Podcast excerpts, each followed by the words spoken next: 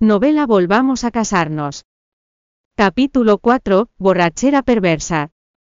Esa noche Sofía se maquilló de manera encantadora, durante sus días en la residencia Cibeles. A mucha gente le caía mal, porque era una chica común, y el motivo de su matrimonio, era ridículo, así que llevaba una vida cuidadosa. Gracias a eso un maquillaje ahumado ahora era suficiente para hacerla sentir renacida. Eligió un vestido un poco sexy, y se miró en el espejo. Satisfecha con su aspecto luego pidió un taxi, y se dirigió al bar más grande de la ciudad. El bar era enorme lo suficiente como para dividirlo en varias secciones en los diferentes niveles. Había una pista de baile en la zona general, y allí estaba llena de clientes. Sofía miró a su alrededor, y vio una zona de negocios en una esquina, lo que la disuadió de ir. Todo ahí gira en torno a los negocios, aburrido con A mayúscula. Sofía se dirigió a un asiento vacío en la zona general y se sentó, cuando el camarero vino a tomar su pedido pidió dos botellas de vino y una bandeja de frutas.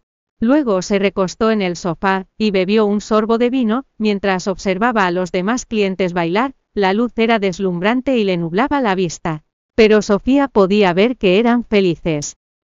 Un momento después sonrió, Sofía era más rica que ellos así, que por supuesto era feliz, entonces llamó al camarero, para que pidiera unas cuantas bandejas de aperitivos. Con el dinero que le daba Leonardo y los dividendos de cada mes podía vivir su vida, sin trabajar ni un solo día. Después de tomar una botella de cerveza alguien vino a coquetear con ella, era guapa y estaba sola así que cualquiera vendría por ella. El hombre se sentó ante ella. Sola Sofía lo miró con los ojos entrecerrados, el hombre llevaba una camiseta informal, y parecía decente. Sofía sabía que todos los que venían aquí iban en busca de diversión y estaban abiertos a todo, en lugar de responder brindó por aquel hombre, y bebió su vino, y el hombre le respondió del mismo modo. Ella le sonrió y dejó su vaso, y él lo rellenó de manera veloz. Al menos eso la animó un poco, estaba segura de su aspecto así, que si nadie venía a ligar con ella después de toda una noche le hubiera sorprendido mucho. Aún así cayó en un trance pensando en lo que podría estar haciendo Leonardo, por fin se habían divorciado. Así que pensó que él podría encontrar a alguien para celebrarlo, esa idea empeoró su estado de ánimo, así que añadió más alcohol.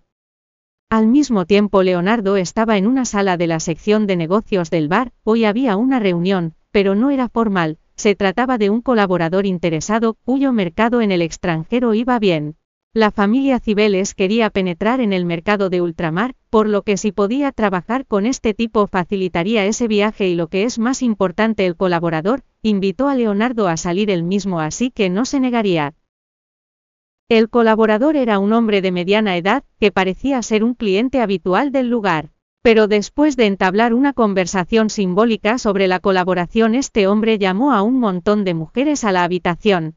A Leonardo le disgustaba esta actividad sexual al límite, pues siempre pensaba en los hipócritas, que evitaban esto en público, pero se entregaban a ello en secreto. Aún así se obligó a tomar unas cuantas copas de vino. El señor Licano sonrió. Parece que no está acostumbrado, señor Cibeles. La verdad es que no vengo mucho por aquí, Leonardo sonrió. El señor Licano hizo girar su vaso insinuando algo. Beba un poco de vino, puede que eso sea el remedio.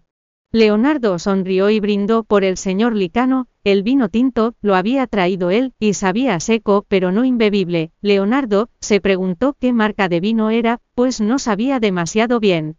Después de beber dos copas se recostó en el sofá, y se echó hacia atrás apartando a la mujer de su abrazo. Bienvenido a descargar la aplicación Novelando o Miniread para leer novela Volvamos a casarnos en línea, y obtener las últimas actualizaciones.